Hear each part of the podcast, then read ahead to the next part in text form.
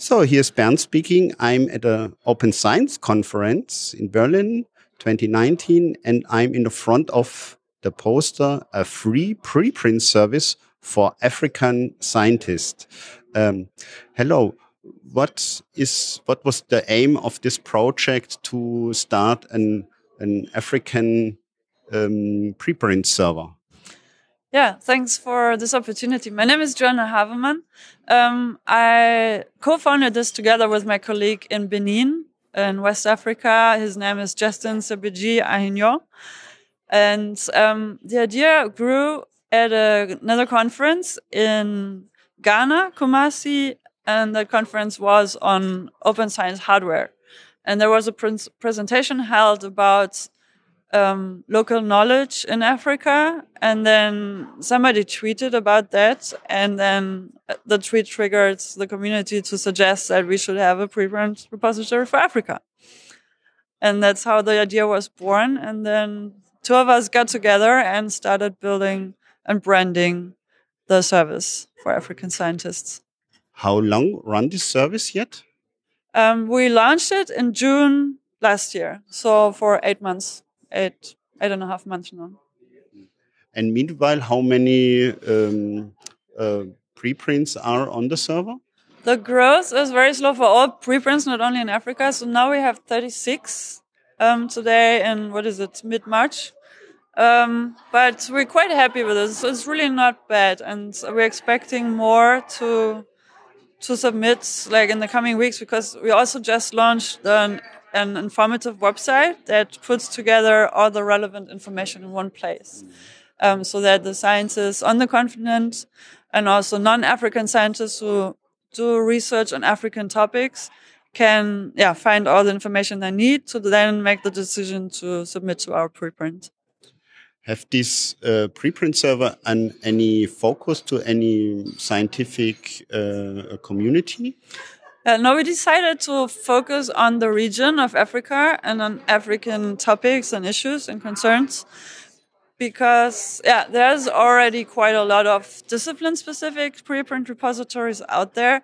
For example, they're also on the poster, some of them, um, on agricultural research, um, nutrition research, paleontology, um, social sciences, sports archive, like anything that's sports related marine research. And then we figured that to give visibility, more visibility to African research results, we need an Africa branded repository. Is there something else special in an African based uh, preprint server? Yeah, the challenge is also to bridge between the different languages. And first of all, um, due to colonialism, which is uh, quite recent, relatively, speaking, um, you have a gap, a language gap between Francophone and Anglophone Africa. And then there's also Portuguese um, imprinted countries. So, um, and then there's also the local languages, the African languages that are still and widely spoken, thankfully. And there you also have a lot of knowledge and and if you consider especially humanities, it's really important to study and discuss this in your own native tongue, in your own native language. So we want to encourage, or we actually do encourage African scientists to also submit their research outputs in their own languages, uh, which has not happened yet, but we hope for that to happen very soon. Um, and to trigger um, awareness and raise awareness for the importance of diversity also in languages and science, not only in Africa, but across the world. If you think about Europe, for example, we have a huge diversity in languages on the continent here as well.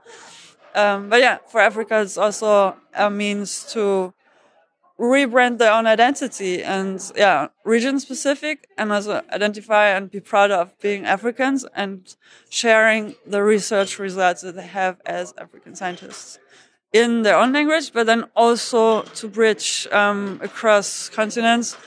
Um, we ask the submitting scientists to also make available translation in English or French or any um, broader language, so to speak. Yeah, to to allow for knowledge exchange. In a preprint server, mostly the most guys think about text and so on, but there are also African languages which have no writing. So is there an idea how to store this or how to bridge this gap? Um, yeah, we're thinking about this. My colleague Justin Ahinon, this is actually how we um, met and at the conference in Ghana that I mentioned earlier, he presented an idea for a knowledge repository for African knowledge or the Open African Repository, calls it. And there the idea is to collect informal knowledge, as, as we say and, and brand it. Um, anything that's not specifically scientific from a Western perspective. Um, and I think that's very crucial, especially in times of climate change and the um, destruction of or the decline in biodiversity. It's very important to um, make this knowledge accessible for the sake of preserving some of the remaining species of plants and animals on this planet, but also to respect and learn about cultural diversity and to ensure that the knowledge is not being exploited as has happened in the past pretty much. So there's a lot of things to still consider and it's not easily done to just make this accessible now. Um, I mean, yes, we might have the technology, uh, the technical means for that, but um, a lot of like discourse is needed to make this really a fair like transition and, and journey so that everybody can benefit uh, from the outcomes. And how is the outlook of this preprint server? Because you have to fund all this infrastructure and so on. Do you have a, a, a concrete outlook? I think now with the website online and with having like a clear marketing tool at hand with the website, it's easier to approach more partners than those we already have. And we're very happy to have very interesting and strong partners on our sites already. And yeah, and this AfricArXiv is for now focused on formal research.